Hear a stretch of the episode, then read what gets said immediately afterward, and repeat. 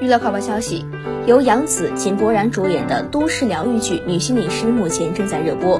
在剧中饰演主人公女心理师赫顿的杨紫，在拍戏间隙接受采访表示，希望能有越来越多的人重视起心理健康问题，并关照那些在我们身边已释放出求救信号的人。此外，杨紫并不认为赫顿的这次良好表现是一次转型，而是作为演员的她正在努力尝试扩张舒适圈，探索属于自己的更多可能性。